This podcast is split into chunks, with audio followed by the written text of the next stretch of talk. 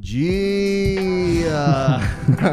¿Qué pedo? ¿Qué pedo? ¿Cómo están? Sean bienvenidos, sean bienvenidos al tercer episodio, tercer episodio de Hijos de Nadie de la segunda temporada. Sí, ya el 3.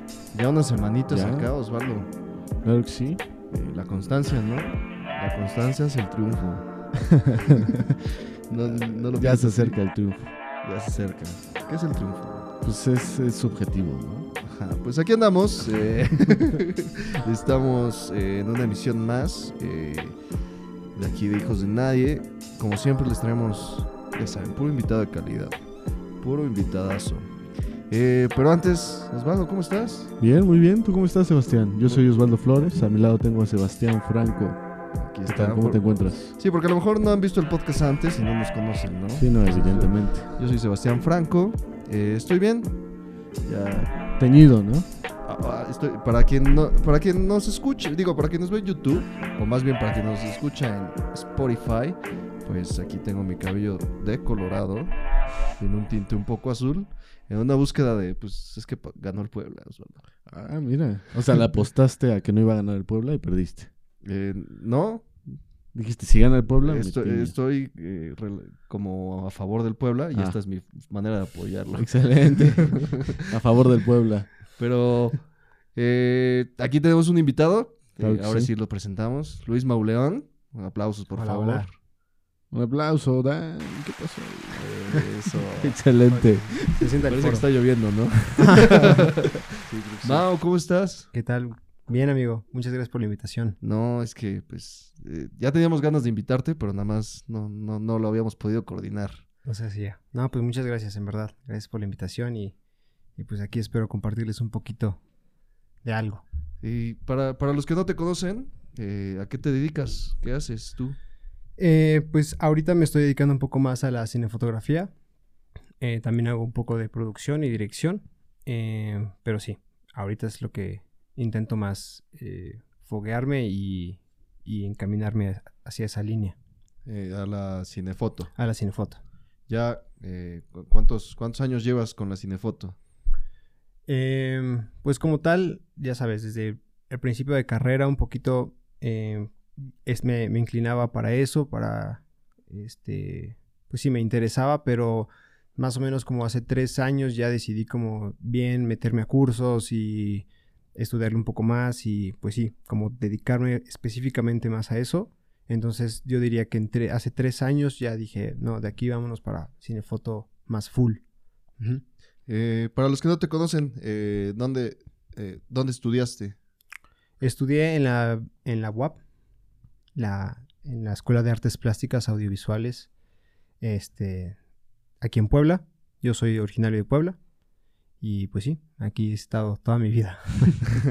¿Y, y, y qué tal? ¿Por qué? ¿Qué fue lo que te llamó de la foto? O sea, antes, cuando entraste a estudiar, ¿tú ya sabías que querías darle a la foto? ¿O Pues no, o sea, vaya, eh, fue un poco como entre buscar entre diferentes artes, ¿no? Yo desde chiquito eh, en, la, en la primaria me gustaba muchísimo todo, eh, como el- el- la onda del el show business, ¿no? Porque pues había, ya sabes, las clásicas obras de teatro en donde eh, tienes la oportunidad de pues, actuar, cantar, eh, todo eso. Entonces desde ahí la verdad es que me gustó muchísimo y, y era como que esa experiencia que me gustaba. Entonces yo al principio quería ser actor, después por ahí me fui como un poco más hacia la danza. Y, y fue ahí en la danza en donde dije, no, pues creo que me está gustando mucho. Y me empecé a afogar un poquito más, un poquito más.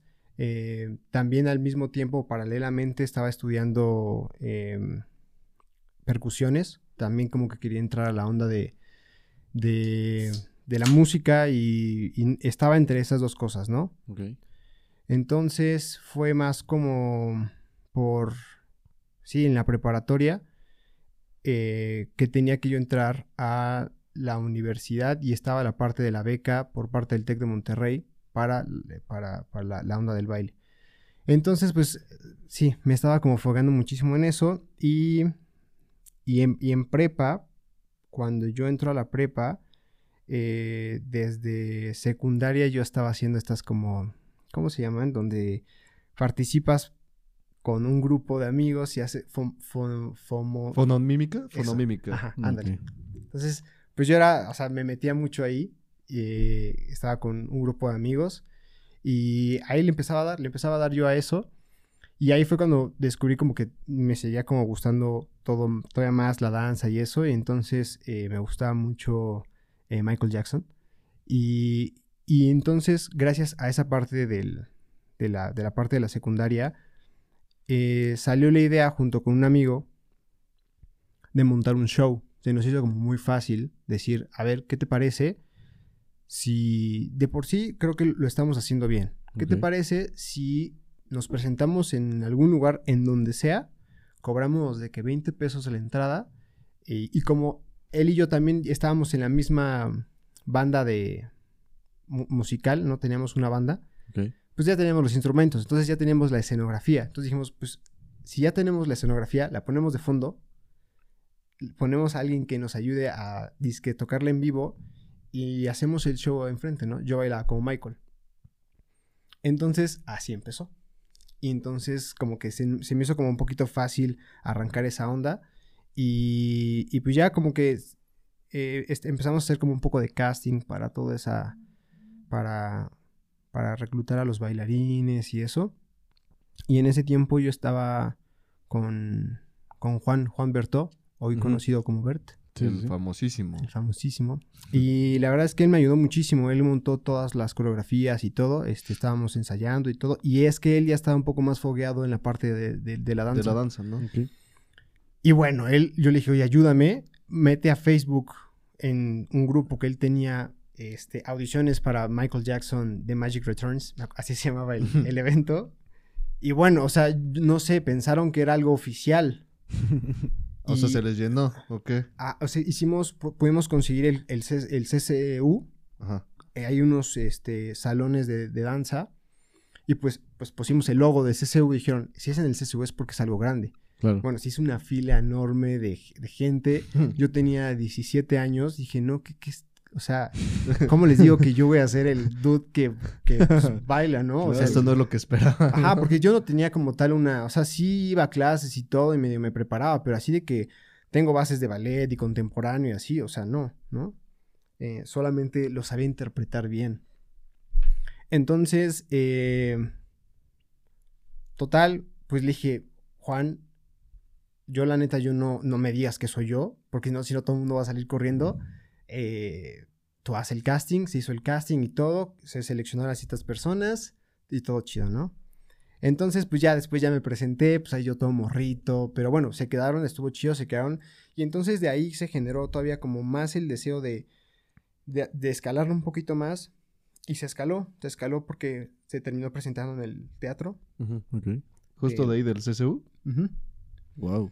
Este, se- tuvimos las funciones este, llenas, hicieron dos funciones, después nos contrataron para noviembre para volver a hacerlo. Entonces, yo en ese trip de eh, no saber, porque todavía estaba en preparatoria, no saber qué hacer entre, como que ya no, sí me despistó un poco de la parte de la música, que también es como que otra historia de que pues igual casi me voy de lleno a eso, pero, pero esto fue un poco más fuerte porque ya estábamos vendiendo boletos.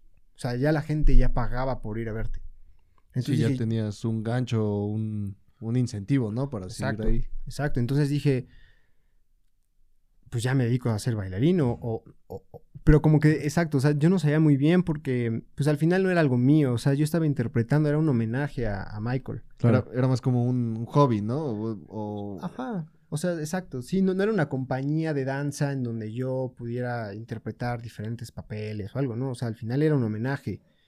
Y pues ya existían demasiados eh, imitadores de Michael, de que el oficial de Televisa, el oficial de no sé qué. Entonces como que dije, no, ves que, espera, o sea, no es por ahí, no quiero ser el, El imitador imitador del- oficial, sí, claro. ¿sabes? O sea, Sí, y pues, luego oficial, ¿no? Aquí en México.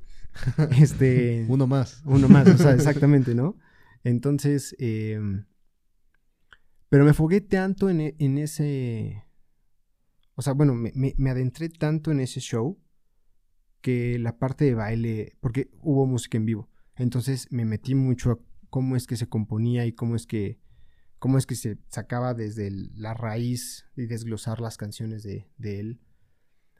Y la parte también de video, ¿no? Y del espectáculo. Entonces, como que me gustó muchísimo y fue ahí en donde, eh, de por sí ya, cl- clásico que tienes las películas eh, de DVD y que behind the scenes y esas cosas y que te fogueas y wow, está increíble. No puede ser que todo esto, en- o sea, no es, no es realidad, es ficción. Hay gente que lo está haciendo.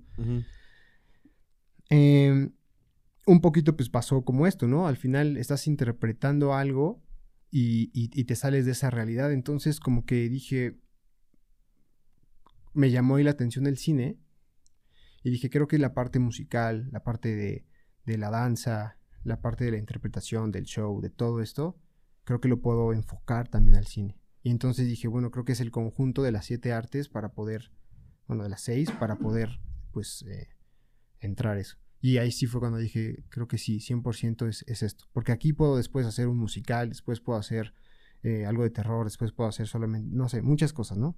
Mil y un géneros que hay. Entonces fue así que entré. No, pues qué, qué chido, ¿no? O sea, también eh, un poco de suerte, ¿no? Así como justo que es en CCU y que de pronto llegue la gente, como que sí, o sea, me imagino que también te la empiezas a creer tú, ¿no? Como, órale, ya estamos acá, ¿no? Así. Exacto. eh, y de ahí, por ejemplo, ahorita sigues bailando. No, ya no. O sea, ya lo dejé completo. Quien está bailando además es mi hermano.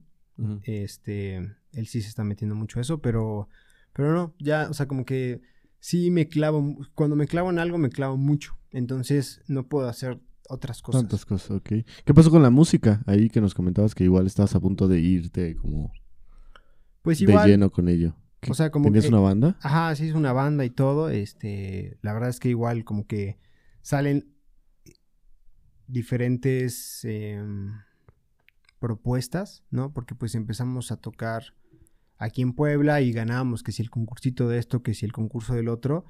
Y entonces tuvimos una oportunidad con un artista de poder ir a platicar con él y el hecho de que tengas ya gente que esté en el medio y te dice, no, pues sí les veo futuro y todas esas cosas, pero después te das cuenta del medio que es la música y bueno, es, es un...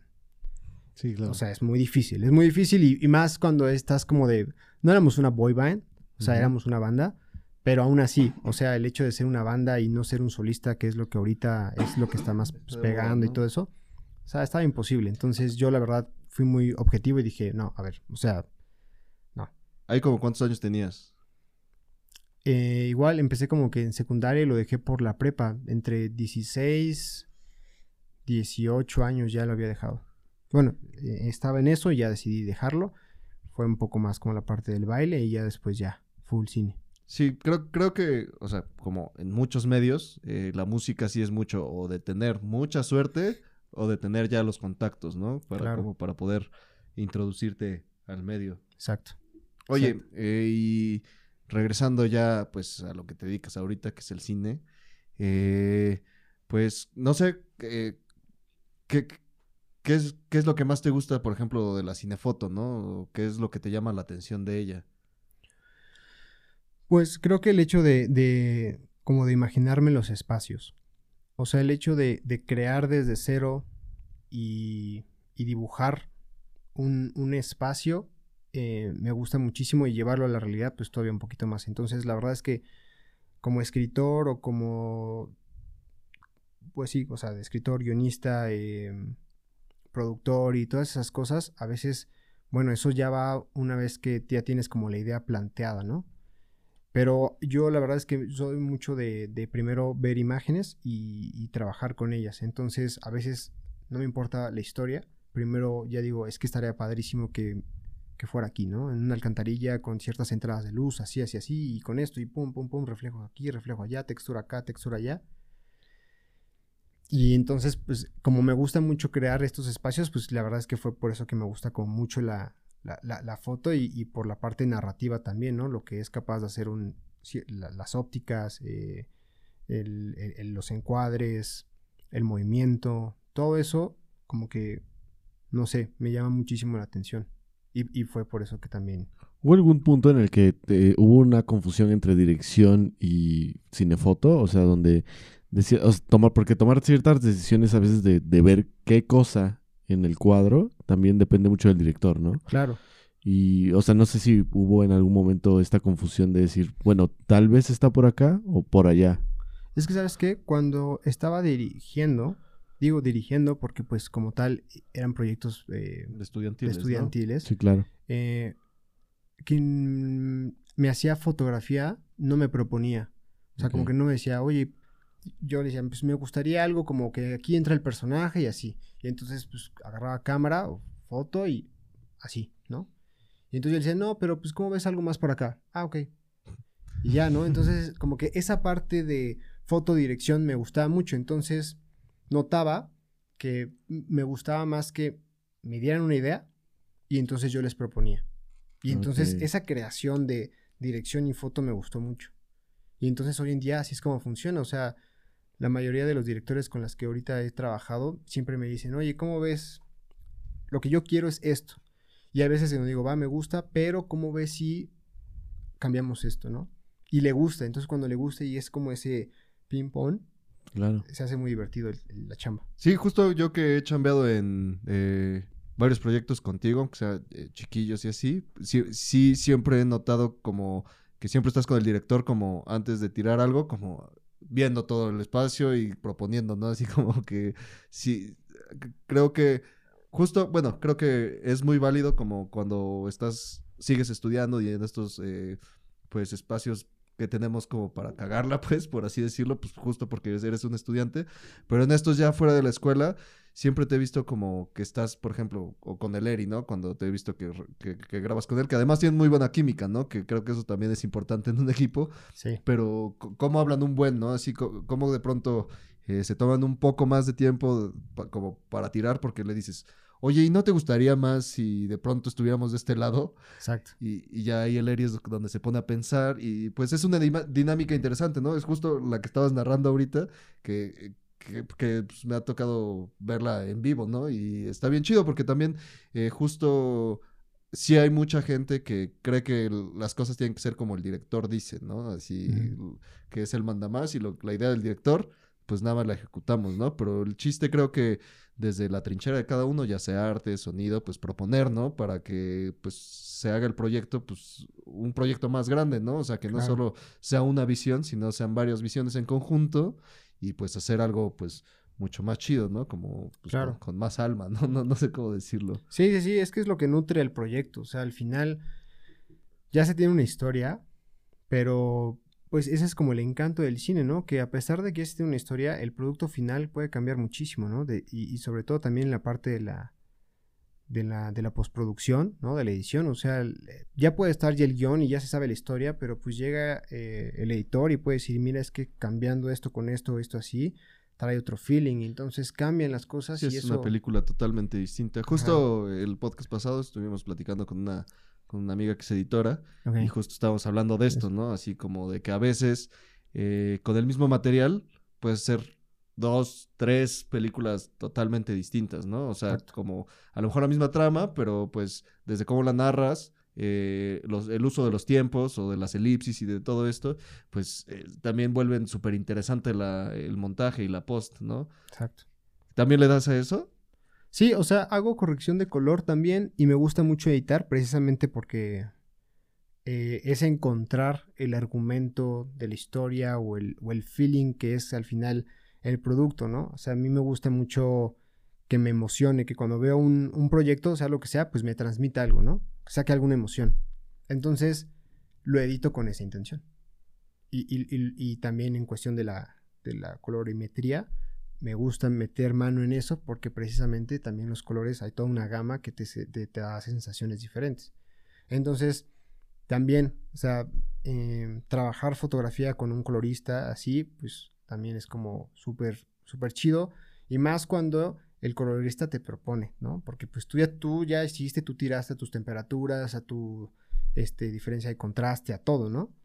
Y llega el colorista y, oye, ¿cómo ves si hacemos esto, esto y lo otro? Y agarra un, o sea, tu cuadro cambia completamente y eso también es súper chido porque es seguir como encontrando esta emoción, ¿no? Y, y seguir como de, wow, wow, wow, wow, wow. Y el, el producto final, pues, se disfruta todavía más. Sí, pues la búsqueda no termina, ¿no? Sí, como que justo puedes ir buscando eh, más de estas cosas, ¿no? Exacto. Eh, no sé, eh, llevas, por ejemplo, la cuenta, a lo mejor ya no, como de, de cuántos proyectos ya llevas realizados como cinefoto. Sí, yo creo que sí, o sea, sí los puedo contar, o sea, porque llega, llegó un momento en donde dije, creo que tengo que empezar a venderme como foto, entonces tengo que ya decir cuáles son mis proyectos. Y pues al principio no tienes nada. Sí, claro. O sea, tienes tu toma de dron y eso lo presentas y o tu toma del iPhone o lo que sea, ¿no? Cualquier cámara, todo eh, empiezas a presentar.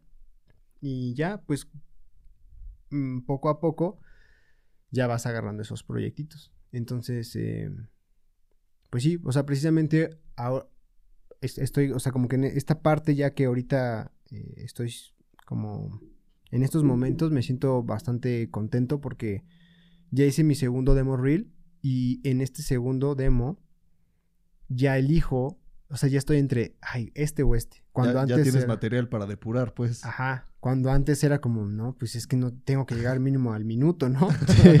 o sea, sí. y entonces ahorita sí es como de, wow, o sea, qué padre que tenga que decidir entre esta y esta y las dos me gustan, pero una es mejor. Y entonces e- esa decisión es padre. O sea, es- este, pero pues es como todo, ¿no? Pues vas poco a poco. Sí, que, que al mismo tiempo te, te dice cuánto has chambeado, ¿no? Para ti mismo sigue siendo como un incentivo, como también me imagino que puedes en algún momento llegar y notar la mejoría, ¿no? Que has tenido como de tus primeros proyectos a los últimos. Exacto. ¿Y eh, ¿qué, qué es lo que más eh, has tirado últimamente? ¿O como videoclip? eh, Cortos. Comercial. Pues fíjate que ahorita está bastante variado, creo yo. O sea, es entre videoclip y, y el stop motion. Ah, ¿también haces stop motion? Ajá. Sí, ahorita es en lo que también como es, fue algo nuevo para mí. Sigue siendo algo nuevo, o sea, se siguen descubriendo muchísimas cosas porque pues al final no es video. O sea, estás haciendo, estás haciendo una foto. Y, el- y la luz Son se comporta fotos diferente. fijas, ¿no? Exacto. Pero también dentro de esas fotos, o sea, hay movimiento y a veces la cámara también tiene movimiento. Entonces se comporta diferente la luz, se comporta diferente los contrastes, porque al final todo lo estás tirando en RAW. Y, y es, es, es bastante interesante porque pues tienes todo a escala. Entonces tu sol ya no necesitas meter como el super lamparazo. Ya lo hace una, ¿no? Entonces puedes jugar y te, te picas un poco más. Y está padre, porque también te... Es como no sé, yo lo siento como, un, como arquitectura, como antes de construir el edificio, pues Ujú. lo haces en maqueta y ahí ves las fallas. Entonces no es como que en stop motion vea la falla, pero tengo la posibilidad de cambiar mil y un veces, Sí, ¿no? O sea, claro. no es como que en un rodaje que tienes tiempo y, o sea, el tiempo lo tienes encima y dependes de muchas personas y el actor ya está hasta el gorro, o Sí, sea, y aquí que, pues... y que también si te toma un poco más de tiempo, el actor te cobra más. Ujú, y pues, exacto. aquí la marioneta está ahí todo Exacto, el tiempo. ¿no? Exacto, exacto, exacto. Entonces como que no hay un tiempo estimado, o sea, si me dan un, un día de seteo y tengo que cumplir con el día, normalmente eh, lo siento yo muy rápido, dependiendo del, del, seteo, pero pues no pasa de un día. Entonces, eh, pues eso es lo que ahorita ha salido bastante chamba de eso y yo diría que el videoclip también. Salen otras cositas, apenas se hizo un comercial y, y ya, pero sí. Está, está bien padre. Y por ejemplo, ¿tienes más o menos medido eh, cuánto tiempo harías en un día de stop motion? Así como, o sea, ¿están haciendo el stop motion a 24 frames? Sí, o sea, el, el- el movimiento es a 24. Ajá, entonces como tienes la idea ¿Cuánto más- tiempo por día grabas ajá, en como- to- en, minutos de video, por ejemplo? Ajá, ajá, exacto. O sea, no, no- digamos que se está haciendo como por escena, por emplazamiento, por encuadre. Yo no pongo el tiempo de la toma, Claro, sí. es del director, César. Cepeda. Eh, él es quien, quien dice, no, pues vámonos, eh, el- la acción es esta, ¿no? Y, y ya tantos, en tantos segundos se hace tal, tanto movimiento. Digo, tantas fotografías hacen tal movimiento.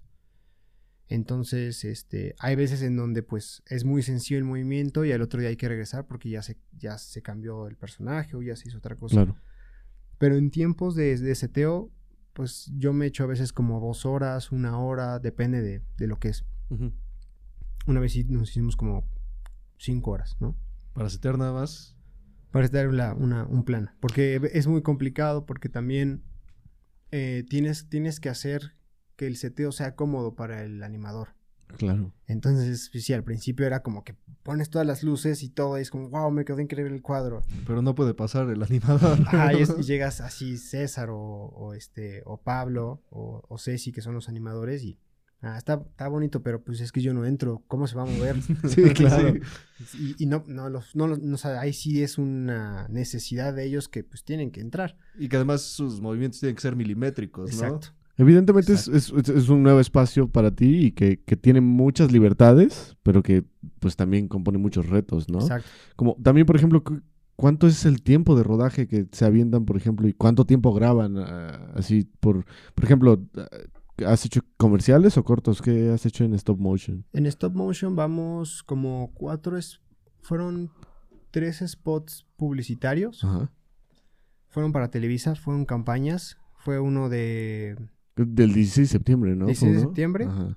este Día de Muertos. Bueno, del, de- del 16 de septiembre pues fueron varios spots igual de Día de Muertos. Claro.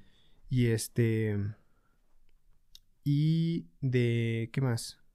Bueno, está el está el cortometraje y ahorita se hizo algo en la Ciudad de México que igual fue un stop motion. Pero, pero lo que voy, por ejemplo, es como, eh, un, ¿cuánto dura un spot publicitario? Ah, Como, Va a depender, o sea, la verdad es que sí eh, depende mucho de lo que se necesita hacer y del tiempo del cliente. Por Claro. ejemplo, en, en lo de Televisa, pues sí era como que entre rápido, o sea, sí estábamos casi, casi, yo tenía que ir a setear mínimo dos veces a la semana, por ejemplo, ok. ¿no? Y, eh, pero ellos sí estaban animando toda la semana. Ok, pero tú no, no, o sea, por ejemplo, los movimientos y todo eso, tú no te encargas. ¿Te, te encargas del seteo? O... Del seteo sí, completamente, o sea, siempre me marcan el trazo, a ver dónde, punto A, punto B, Ok. Y si hay movimiento de cámara, entonces en- me ponen la toma final y entonces yo, o sea, ahí seteo. Ok. Este, y ya. Entonces, si llegara a haber un problema como que la luz se, se movió o algo así, oye, Mau, le dieron un llega a la luz, va a cambiar, entonces ya voy, ¿no? Ok, ok. Pero, por ejemplo, ahorita que fue medio maratónico, un spot que, eh, o sea, eran, fue muchísimo, fue como, ponle tú, creo que como ocho escenas, ¿no? En dos días teníamos que rodar esas Ah, dos escenas. Íbamos dos animadores, fue César y Pablo, y yo estaba como foto, y me pusieron a alguien más también para que estuviera ayudando en la parte de foto. Entonces yo ahí sí no me podía mover porque si algo salía mal, eh, lo tenía que resolver en ese momento. Entonces ahí sí fue diferente la dinámica. No era como de que llego, lo pongo, bueno, regreso en, al día siguiente. No, Sí, o sea, aquí era como en dos horas ya tenemos que estar en el otro. Entonces, pues sí, depende mucho del cliente y el animador a veces, aunque más se quiera clavar, pues también hay veces en donde ya tiene que hacerlo un poco más rápido, ¿no? Claro, Pero sí, varía mucho. Por ejemplo, Inéocrates es todo lo contrario. Este corto ya vamos casi como seis, seis siete meses. Wow. Son ocho minutos aproximadamente y el proceso es más tardado.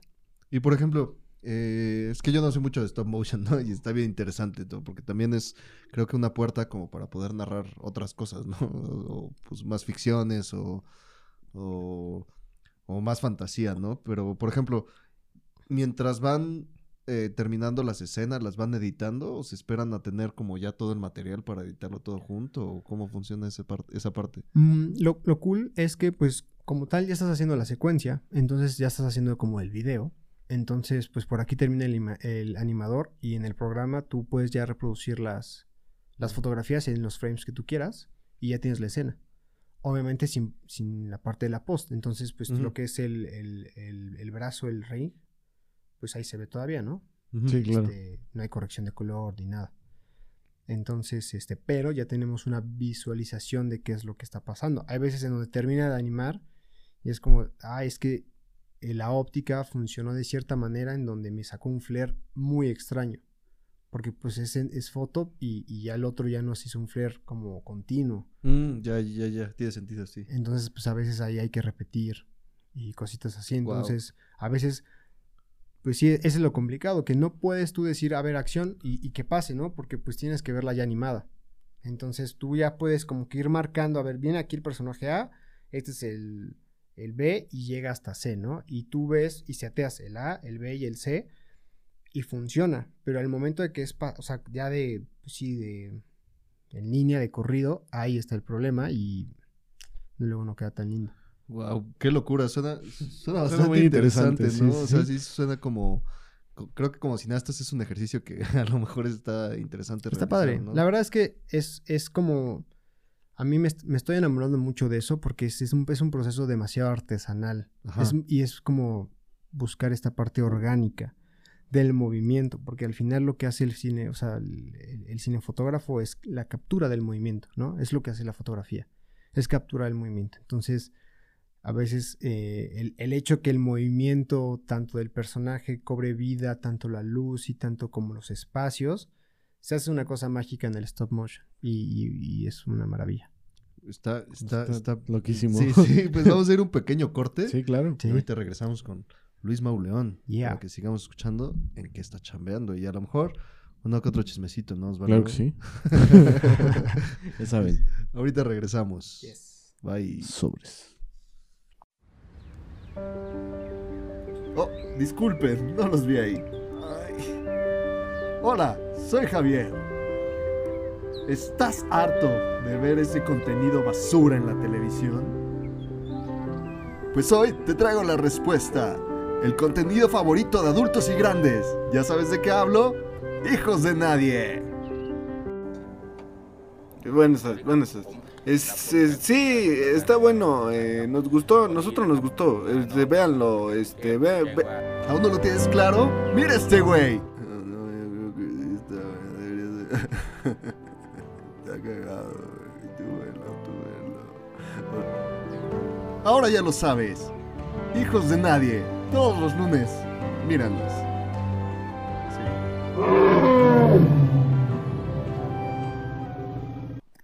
Ahí te va mi Mao, ¿eh? Yo. Qué buena rola, ¿no? Está bien chido, la neta, cómo empieza. sí. Nos las hizo el CBD. Un saludito allá para el. Memo. Claro que sí. Sí, sí, sí. La, la fuimos a hacer un día ahí a su casa cuando estuve ahí. Fue donde conocí al Fitover. Y ya también lo invitamos. Mau, no, está bien interesante todo lo que nos estás contando. Me estás dando una nueva visión como de posibilidades, ¿no? Porque Sí, creo stop. que justo en el stop motion, eh, pues cosas que a lo mejor en un guion normal para una ficción eh, live action eh, se vuelve luego imposible de realizar. Creo que el stop motion es un lugar justo donde puedes hacer todas esas cosas, ¿no? Hasta personajes eh, antropomórficos Claro. y, y cosas interesantes. Digo, ahí ya necesitamos a un buen artista y todo eso, ¿no? Eh, Mau, te queríamos preguntar, ¿no? Eh, una pregunta tal vez, eh, no sé si incómoda, pero pues ya que has estado chambeando, pues ¿cuál ha sido una de tus chambas que digas, no mames, no quiero volver a hacer esto? Así como no quiero volver a chambear con esta persona.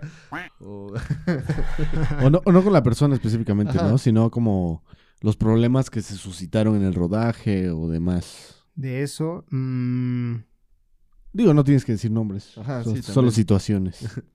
pues fíjate que, o sea, afortunadamente me ha tocado trabajar con banda muy chida. O sea, todo, todo muy bien. Sí ha habido como a veces actores que te hacen más pesado la chamba de que, ay, ya, ya no puedo con ella. Pero, pero afortunadamente, pues no, o sea, creo que más que el proyecto, yo diría que son a veces las horas de, de rodaje. Mm. O sea, estuve en un rodaje em, bastante pesado, siete días corridos de casi 18 horas por día. Entonces, Nada de sueño, ¿no? sí, o sea, eso sí era como de no, ya, ya no puedo. O sea, ya el tercer día, levántate otra vez súper temprano y, y esas que te levantas y te arde la cabeza. Simón. Eso así, fue como... ah, Pero ah, en cierta parte del rodaje, al llegar, cuando tienes pilas, era como, wow, qué chido. O sea, al final me estoy despertando y estoy haciendo esto que me gusta, todo bien. Problema es la despertada, ¿no? Y cuando, cuando estás cansado. Pero, pero sí, como, como de rodaje, sol- o sea, ha sido eso, ¿no? Y sé que pues van a venir proyectos más así. No, No estoy diciendo que ya no voy a agarrar proyectos de... Ajá. O sea, porque pues bien, ojalá vengan más pelis o vengan cosas así. Y, y sí, pero pues yo creo que más cuando son muchas horas de, de rodaje. ¿Has hecho largos este, como director de fotografía? Pues es que este fueron películas, fueron, fue, como, fue algo extraño. O sea, Son medio. fueron en teoría, en teoría fueron cinco películas ¿Cómo? en ¿Cómo? una semana. ¿Qué? Digo que está raro. o sea, sí, sí. Está raro porque eh, se está film, se está fil- es como eh, se hizo una obra de teatro Ok. y en esta obra de teatro eh, tienen diferentes grupos. Entonces, diferentes grupos me refiero a diferentes, o sea, tienen, pues sí es una academia y entonces tienen diferentes grupos. Entonces, en estos grupos, pues tienen que, tienen que repetir la obra O sea, diferente cast para la Ajá. misma obra. para la misma obra. Exacto. Entonces, eh, eh, son seis casts. Entonces, se tenía que volver, se tenía que repetir seis veces, Wow. ¿Una obra de cuántas horas? como 50 minutos. Ok. Entonces, pues prácticamente sí era uno. sí, es un largo. Entonces, eh, se repetían. eh, cada peli, eh, cada largo, tenían 48 escenas. Y al final eran 200, o sea, ya juntándolas se filmaron 220 más o menos. Wow. qué locura. Sí, fue una locura, la verdad, pero, pero súper chido. El, todo el equipo eh, con el que trabajé, o sea, eh, de gaffers, eh, cámaras y todo. ¿Pero fue grabado en formato de obra de teatro? No, o sea, es que te digo que fue algo raro porque era como teatro, porque nada más los chicos tenían de una a dos tomas.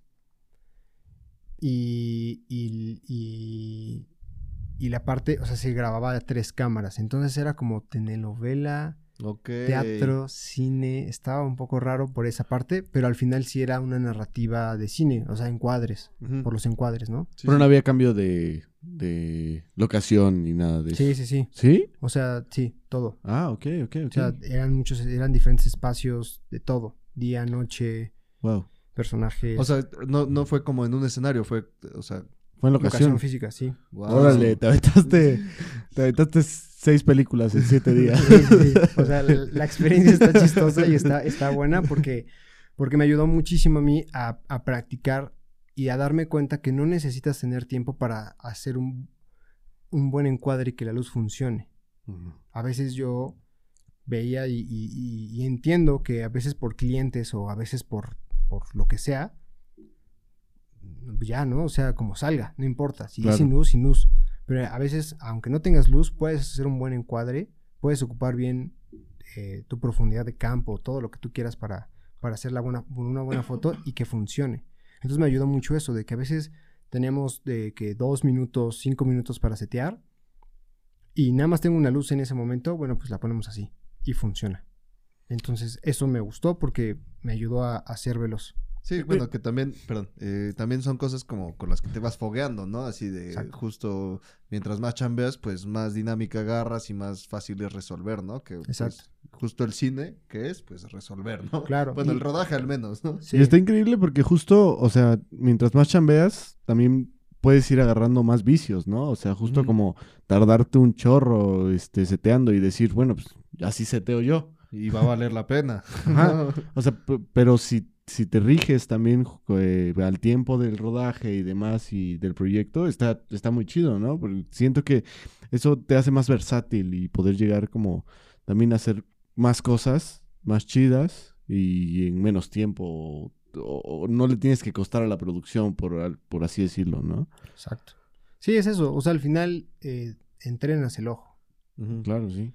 Y creo que funcionan mucho esos ejercicios para, para entrenar el ojo y decir cómo lo resuelves y que estéticamente se vea pues de la mejor manera.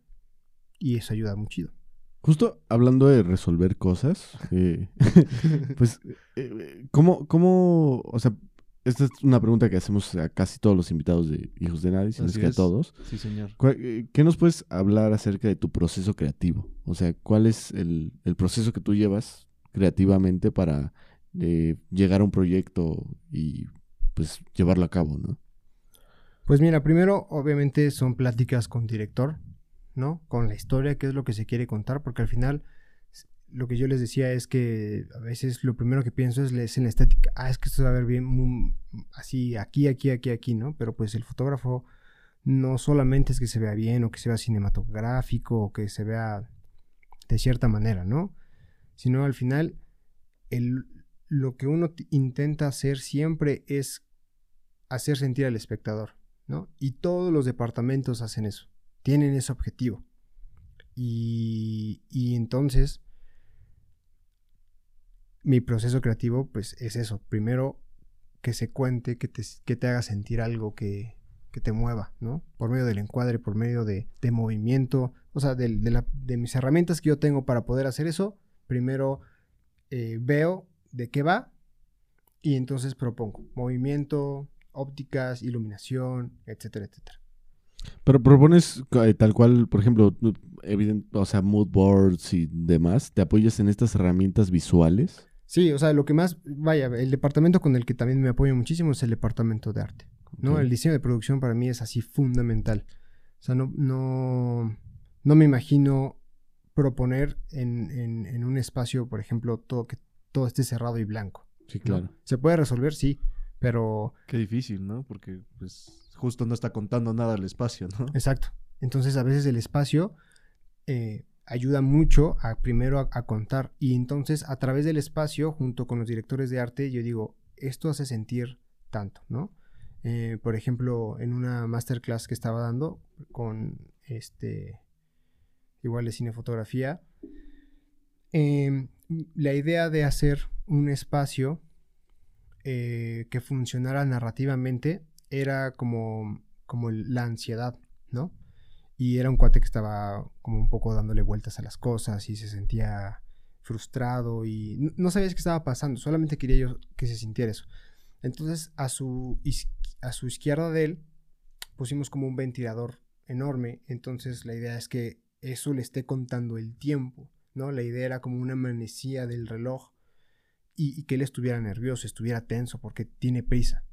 Entonces, eh, primero lo pensé como director antes que fotógrafo y al mismo tiempo lo platiqué con, con, con Agustín y Sandra Cajica claro. este, para que me ayudaran a esa puesta en escena. Un saludito a, a A Sandra Sandy y y a. Agus. y a Lagus también. Entonces, era eso, ¿no? Sí se ve, o sea, si tú lo ves como de primera instancia, sí se ve bonito, pero pues al principio era eso, era tener una narrativa. Entonces, eh, de ahí salió eso, como de esta persona que está así, que está el otro, que está el otro. Y ya obviamente la entrada de luz, la, la temperatura de, de- las luces, de color, todo ya después nada más va aportando y aportando y aportando, pero al principio lo que más me interesa siempre son los espacios. Y, y- y iluminar primero, o sea, los, me gusta más como iluminar el espacio que al personaje. O sea, el personaje casi intento dejarlo hasta el último porque porque si no se hace como una cosa extraña que si el personaje está bien iluminado se siente un poco falso, ¿no? Y, y lo, y lo importante y lo padre de- del cine Es que se vean natural. ¿no? es que se vea natural y, y el, y el ocupar las sombras, ¿no? Yo, de- yo digo mucho, más que iluminar, es crear sombras, es crear profundidad, es, es esto. Entonces, si el personaje entra y no se le ve la cara de repente y así sube y justamente cuando está llorando le entra este flercito, le entra este, este, no sé, baxito de lo que sea, me, me- me ayuda a contar la historia. Entonces, así es como lo desarrollo o intento desarrollarlo. No, pues está, está chido. Yo me acuerdo haber visto esas historias justo de del ventilador, pues, bueno, que es como, pero ventilador industrial, ¿no? ajá. Ajá, ándale.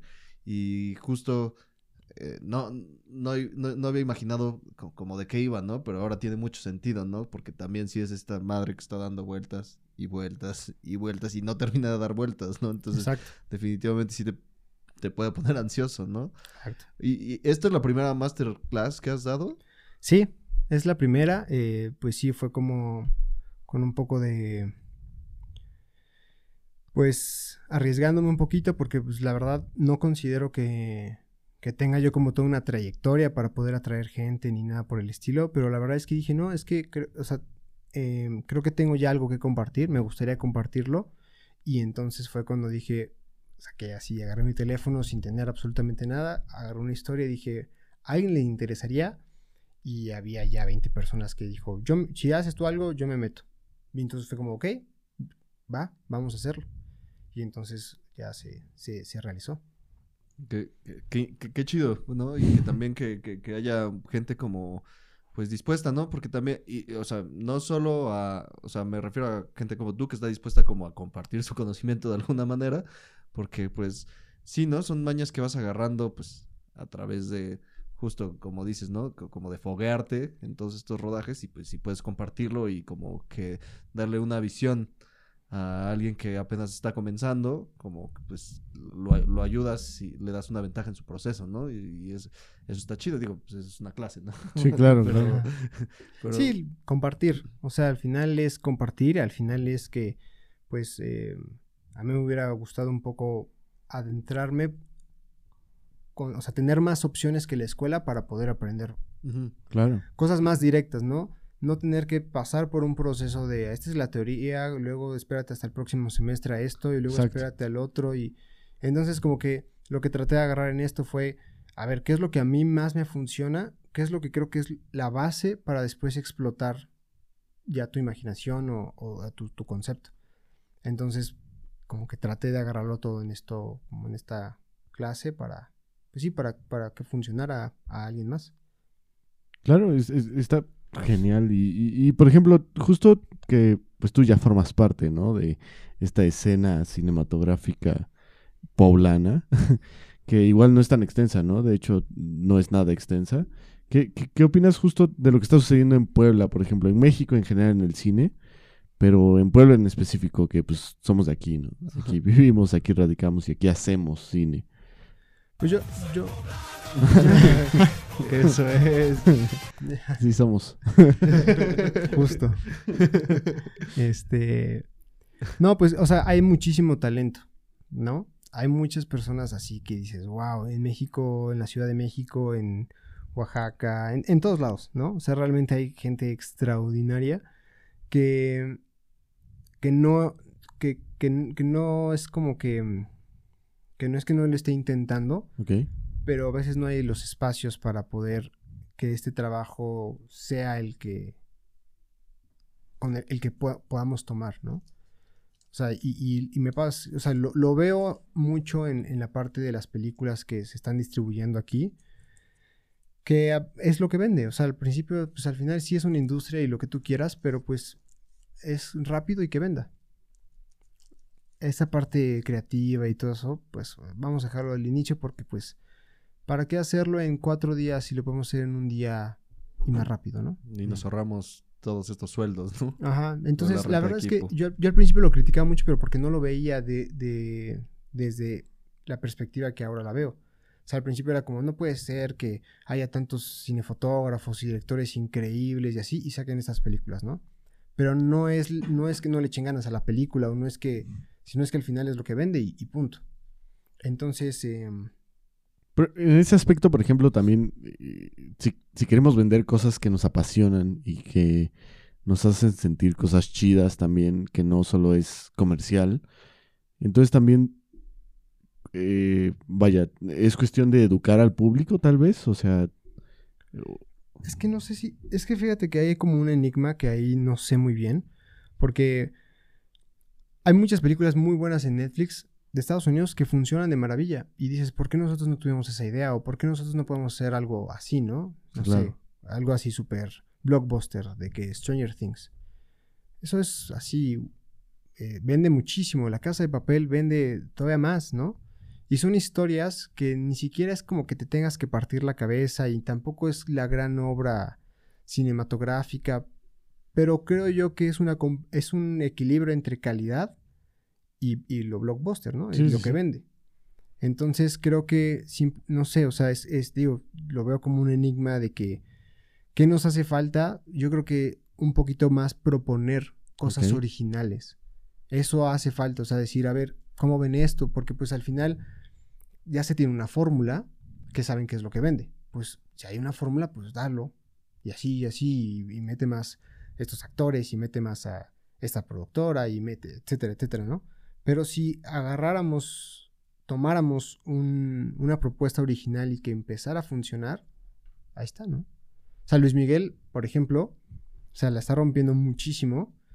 Y, y al final sí están agarrando la vida de un artista, pero está funcionando muy bien y creo que la narrativa y, los, y, y- y la propuesta de absolutamente todo está impecable. Sí, no, no, no está nada mal. Pues de es que creo que justo Luis Miguel es como eh, la evolución de la novela, ¿no? Así porque finalmente sigue siendo una novela, pero ya tiene estos encuadres cinematográficos, ya tiene un diseño de producción mucho más elaborado, pues porque ya hay una inversión más grande, una inversión de capital y eso les da como todo este chance, ¿no? Porque también... eh, pues apenas, ¿quién, quién me dijo? El Vilches, ¿no? Que estaba bien impresionado de las novelas de Televisa, las viejitas, de que Ujú. grababan como 68 planos o 60 planos en un solo día, ¿no? Que también por eso como que a los actores no tienen de pronto tanto rango, porque es como, es que nos, o sea, tenemos que grabarlo ya porque nos está comiendo el tiempo, ¿no? Exacto. Como que eh, no hay esa profundización como que en que el actor cumpla cierto rango o llegue a ciertas emociones, porque pues de-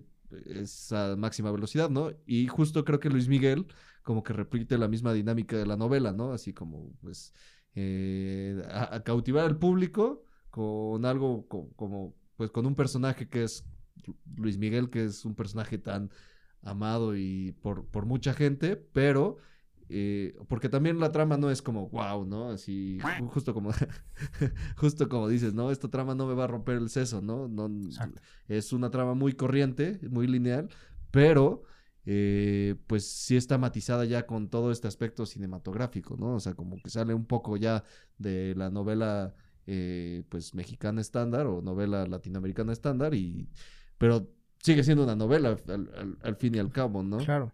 Sí, es que es eso, es una propuesta, es un equilibrio, creo yo, entre algo original junto con, con, con una, una, una, algo que funciona narrativamente, ¿no? O sea, tampoco se trata de decir, porque pasa, pasa que dices, es que yo viví mi, la transformación o el, no sé, algo, algo muy personal, ¿no? Y, y uno quiere contar esa vivencia y quiere, quiere hacerlo, por sacarlo. Pero hasta el final estás haciendo una película para ti mismo, porque tú solamente quieres, ah, o sea, quieres expresar ese sentimiento y, y esa, esa vivencia, ¿no? Pero tal vez no funcione para el público. Puede ser que esté muy bonita y puede ser que sí llegara a atrapar, por ejemplo, ¿cómo se llama esta de Monterrey de Ya no estoy aquí? Ya no estoy Ah, aquí, ya no estoy sí. aquí. más o menos, o sea, funciona muy bien. Pero a veces no llega a conectar con otras personas y las películas son para las personas, es para el público al final. O sea, hay, hay gen- hay muchas personas que no están de acuerdo con eso, es como yo soy el director y yo voy a contar esto porque esto es para mí y etcétera, etcétera, ¿no? Es mi visión y es mi historia. Pero pues no, o sea, al final tiene que ser una compensa- compensación entre algo que tenga Carnita. carnita y que se siente y así, junto con algo que a la gente lo pueda igual tomar, ¿no? Porque es, lo pongo y, y- y recibo. Sí, claro, es que finalmente hacemos cine para las personas, ¿no? Si alguna vez escuché una entrevista con este Iñárritu y decía, si yo estuviera solo en el mundo, así no, no haría cine, pues. Porque no hay nadie para que lo vea, ¿no? O sea, justo. Ajá, o sea, o sea, creo que también eh, te- tenemos que caer en cuenta que si quieres hacer como este tipo de películas como más personales y eso, pues darte cuenta que va a funcionar en otros espacios, ¿no? Que a lo mejor no va a funcionar como la película taquillera o como o que no vas a sacar una remuneración eh, económica tan grande justo porque no va a conectar con todos, ¿no? Porque se Claro. vuelve muy per- personal. Definitivamente sí tiene un público, un público que a lo mejor es más clavado en el cine o que sí busca como que las historias Eso. conecten, pero eh, pues también están estas otras películas que creo que justo también eh, es nuestra chamba como que estos proyectos que a lo mejor eh, parecieran un poco sosos, pues po- justo conseguir ese equilibrio para que sean atractivos, ¿no? Y que no se queden solo en un proyecto soso, ¿no? ¿Puedo hacer una comparación? Sí. Claro que Es que sí. yo creo que en este mundo debe haber lugar tanto para un Guernica de Picasso como para las naranjas y peras que venden en Liverpool. Sí, Sí, claro. O sea, de- debe haber este lugar para, en cuestión del arte, debe haber eso que es de, de fácil digerir, de que es algo que todo mundo puede ver en la sala de su casa todos los días, a algo que solo aprecias a lo mejor en un museo, visto desde atrás, visto a, a una hora desde un ángulo. Y también hay un punto intermedio donde hay esos Bansky que es Banksy. un poquito de los dos. No sé, es el... Ahora sí, es algo para el público, pero al mismo tiempo con mucha profundidad. Entonces, ¿cuál es mejor? Ninguno. Eh, Humberto Eco, un, El- el- la, la semiótica, ¿no? El maestro de la semiótica. un chingón, escribió un ensayo que se llama Apocalípticos Integrados y es pues, que es más válido como cultura Superman o no sé, la guerra y la paz. La respuesta es ni- ninguno, simplemente hay banda que se clava más con decir es que lo clásico es que o sea, cine solo es solo Bergman, el séptimo sello, eh, Kubrick. Hay Claro. quien dice, no, pues también eh, Avengers Endgame y. eh, y la de Frida, ¿cómo se llama? Eh, No manches Frida. No manches Frida. Eso, todo eso es cultura. Claro. Pero Creo que- a final de cuentas, ¿no? Hay para todos, y eso es lo importante del arte. Eh, Lo dijo bien Osvaldo, que es para. Es para todos, es para, para la gente. Sí, creo que justamente lo difícil en ese sentido es encontrar algo como creadora. Eh, Aquí hablando desde el, desde el banco de creador, ¿no? Y es eh, justamente que uno a veces tiene las aspiraciones de llegar a hacer algo que sea como más... ah, Bueno, algo que venga desde adentro, algo muy suyo. Pero que también hay que entender que para llegar a veces a contar algo tan profundo, eh, tenemos que hacer también algo que nos genere, ¿no? Porque tenemos que vivir, ¿no? Y comer para empezar.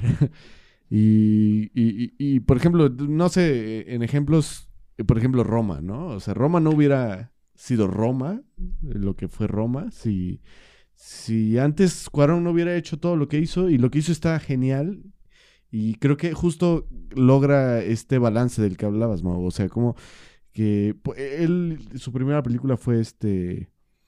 ah, solo con tu pareja. Y solo con tu pareja estuvo muy buena. Así. Es muy buena, fue taquillera. Y también tiene una propuesta nada eh, regular para su época. Y está genial, ¿no? Y después de eso, puedes llegar a hacer ya algo tan personal como Roma y decir cámara, a quien, a quien le gusta, que la vea, ¿no? Pero entonces yo creo que el equilibrio es... Sí, sí, sí, pues lo, lo Eh. mencionas bien, ¿no? Pues justo eh, tener que equilibrar esto, ¿no? Que, just- bueno, o sea, si tú estás muy clavado en que quieres hacer como tu propio cine, pues date cuenta que a lo mejor no te va a ir tan bien como esperas, ¿no? Claro. O sea, O, o, o sea, sí, es que puede ser que, o sí, ¿no? O sea, ajá, es, que, porque es que es un volado, ¿no? A veces. Exacto, o sea, por ejemplo, ahorita que estaba diciendo lo de Roma, la verdad es que yo voy con la intención de solamente sentir, Claro. ¿no? No con el hecho de que me cuentes una historia. Pero mucha gente, eh, familiares, amigos míos, fueron como que, a ver, cuéntame la historia. ¿De qué fue la historia? Pero yo salí así con una cosa de que no, o sea, me sentí triste, feliz, o sea, Exacto. porque fui a disfrutar cada emplazamiento, encuadre, lo que sea. Y dije, es que la película no es la historia como tal, no es un inicio con un final, es todo lo que te hace sentir. No sé, a mí se me puso la piel chinita cuando sacó el niño, bueno, Sí, el claro, bebé pues, sí. muerto y fue como de... Y justo que está temblando. Sí, y- o sea, eso, ah, o sea, ya junto con toda la película, que es, es muy así, te hace sentir y al final es eso, es recordarte que estás vivo, que tienes sentimientos, que, que, que, que estás aquí. Y eso es el cine, o sea, el cine no es nada más la historia principio y fin, es Sentir. sentir. Sí, ¿no? sí, sí. Sí, Pero, eh, y, pero que justo eh, la industria, que ahí sí la voy a culpar un poquito, pues nos ha acostumbrado a que el cine es como que vas y te sientas y te van a contar una historia, ¿no? Y, si, y, la Claro. va- y además la vas a entender, ¿no? Porque yo me acuerdo que cuando vi El Faro, salí como... Sí, ¿Qué? ¿Qué, qué pasó? ¿Qué vi, güey? ¿Qué, me quisieron decir, no? Así estaba como loquísimo, así de... Wow, porque de pronto se pone muy incómoda, ¿no? Así como... Sí. Y cada vez... Que, que es la parte de la esencia de esa película. Que cada vez se va volviendo más incómodo y más incómodo hasta el punto que llegan a, ambos a la locura, ¿no? Sí, sí, sí. Y... Pero pues son... A pesar de ser... Creo que también esas películas se vuelven un poco taquilleras por el cast. eh, Claro. de. Al final es una forma de atraer al público. Ajá, pero pues también son otras formas no hegemónicas de narrativa, ¿no? Y eso, y eso me parece bastante válido y interesante, que son búsquedas que a lo mejor nosotros, de- o sea, creo que también es muy válido hacer algo, pues, por así llamarlo, popero, Sí, claro. porque pues también te vas fogueando, ¿no? Y también te va dando ideas y también te vas creciendo, ¿no? O sea, y es que como- justo no exime. Hacer algo popero no exime de hacer algo con calidad. Claro. Ajá, porque también tu, tu, tu obra eh, va, va cambiando pues conforme vas creciendo y conforme vas aprendiendo nuevas cosas, ¿no? Porque a lo mejor cuando sí hiciste esa película popera, estabas muy de acuerdo con ello, pero después sacas otra peli y dices, o sea, como cuando comparas muchas de las obras de los artistas, pues a lo mejor sí tienen un estilo, ¿no? Pero lo que te están narrando o la manera en la que te están mostrando todo, pues sí cambia bastante, ¿no? Y eso es, pues es parte de tu crecimiento, ¿no? O sea, Es que eso a veces se se olvida a la gente que se vale crecer. se, ajá, vale, sí, sí, sí. se vale estar meco y andar haciendo tarugadas y luego ver para atrás y decir, híjole, ¿qué estaba pensando? O sea, a, a veces piensan que todo sale directo chingón de, de la fábrica y no. Es un proceso. Sí, claro, es trabajar en lo que haces. Sí, pues, por ejemplo, creo, creo que alguien que se nota mucho su cambio en la obra es como de Tarantino, ¿no? Que primero es como mucha acción y mucha sangre y muchos madrazos y después como que es más quieto, ¿no? Así más tranquilo, más contemplativo, ¿no? Y, bueno, digo, es alguien muy popular, pero también al mismo tiempo lo ves madurar, ¿no? Así, porque yo escuché de muchos que no les gustó la de Once Upon a Time a en Hollywood y a mí me encantó, Sí. ¿no? Así se me hace una gran peli, ¿no? Y... Pues, ajá, exacto. O sea, por ejemplo, de hecho, en, cuando yo escuché que iba a salir Once Upon a Time in Hollywood, este, igual que un pro- Durana, teníamos como este miedo, ¿no? Así como de ¿qué Ah, vas ¿qué a va a hacer con esta historia tan trágica? ¿La vas a hacer así de trágica? Neta, vas a ilustrar eso y luego te das cuenta como de wow, Tarantino Tiene posturas, Felicidades. ¿no? Tiene posturas sabe. Sí. Sí, pues sí está interesante. Justo, eh, pues no sé, por ejemplo, alguien que de pronto eh, va empezando aquí en el cine o en la cinefoto, como que, ¿qué consejos les darías? Em, pues creo que podría ser como filma todo, o sea, intenta los encuadres, o sea, no, no, nunca vas a encontrar el encuadre perfecto, ¿no? Y, y eso es más bien eh, algo que sí, aunque tú ya sepas de mucho, ¿no? Siempre va a haber, o sea, una cosa milimétrica va a cambiar muchísimas cosas. Entonces, como tal, no hay un encuadre perfecto y no hay como una teoría perfecta. Entonces, primero ve por lo que te hace sentir y entonces a partir de eso ya ve creando, ¿no? Pero sí, o sea, más que el encuadre, la cámara, que eso al principio yo también fui parte de, de que no, es que es que es la cámara y es que es la óptica y es que es esto, eh, es la luz. O sea, para mí la luz es, es fundamental para que todo se vea como se tienen que ver. Es el sentimiento, es, ¿no? Entonces, yo, en lo personal, siento que es eh, apostarle más a la luz que al encuadre. Es, es, es algo así como, vaya, que habrá muchos que están como en contra, pero, pero para mí me funciona más, ¿no? O sea, puede ser que tengas un encuadre wow, pero a lo mejor y algo que te quite la ficción como un lamparazo o que se sienta, pues sí, que ya no estás en lo natural y te corta a que estés fotografiando algo que no es el mejor encuadre, pero lo sientes real, ¿no? Al final es como una cosa medio documental, ¿no? El documental a veces, sí, hay, hay muchos que no, no, no cuidan tanto su cuadro, pero lo que está pasando enfrente es súper poderoso. Entonces es eso, al final estás captando lo que está enfrente de ti, pero la luz ayuda muchísimo a eso. Entonces yo diría como, eh, también como consejo es, introdúzate más hacia la luz, estúdiale un poco más, ¿no? Cómo, cómo llegar a crear estos contrastes, sombras, texturas, etcétera, etcétera, antes de meter mano en cámara. Órale. Wow. Pues Casi, casi por último, solo me gustaría saber cuáles son, o, o sea, no, no películas favoritas, ¿verdad? Pero así, películas que tú digas mexicanas, que así recomiendas a la banda que vea. ¿Para foto o así en general? O sea, que a ti te latan, que te inspiren, que digas, wow. Evidentemente supongo que foto debe haber ahí, ya intrínseco, ¿no? Como... Roma se me hace una joya, o sea, fotográficamente se me hace una joya. Eh, hay, una, hay una película que es algo de Julieta, los ojos de... No, no, esa es, esa es la- los Julieta ojos de antes Lucía, del ¿no? fin del mundo. o- no, no, no. Es que es una niña que le hacen bullying. Mm, Ah, no, Ah, sí, yo no, no, no. No lo he visto. Es que, ¿sabes qué? La verdad es que soy muy malo con, Con nombres. de películas. Claro. Pero sí es como a, a través de Julia. Es que también hay otra, hay otra española que se llama algo así como Los ojos de Julieta, algo así. Entonces, por eso me estoy confundiendo. Pero esa es, esa es muy buena. Em, y otra mexicana, así que diga, wow. Em, no sé, me viene ahorita una a la mente.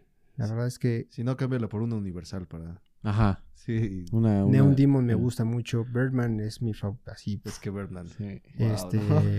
sí. Una felicitación ahí, por, por, por Sí. cierto, para la apropiación. ¡Wow! Ah, Te sí, rifaste, sí, sí, güey. te- Gracias, gracias. sí, Te además, rifaste. muchas gracias. es Sí, o sea, esas, esas sí. como el primer set de arpa, ¿no? primer set. Armado. Creo que sí, creo que sí. Sí, la disfruté Ahí se mucho. rumora. bueno, pues Fue un Wow. gustazo.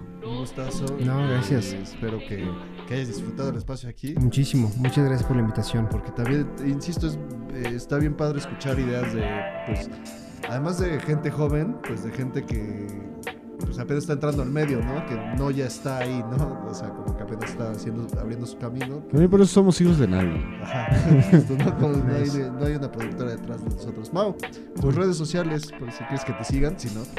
Eh, no, sí, este, estoy en Instagram como Luis Mauleón y tengo mi demo reel por si quieren ver como la chambita que hago en luismauleón.com. Venga. Muchísimas pues. gracias, chicos. No, no, no. Muchas gracias a ti. A ver si, si después nos damos otra vuelta para Sí, claro, para hablar de otras cositas. Encantado. otras cosas. Y pues un placer. Osvaldo. Nos vemos la próxima, mi Sebas. ¿O Nos vemos no? el próximo episodio de Hijos de Nadie. claro que sí. Segunda temporada. Bye.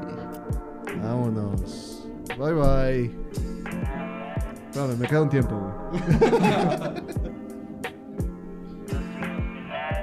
Ahí va. Nos fuimos, quedaba. Nos fuimos.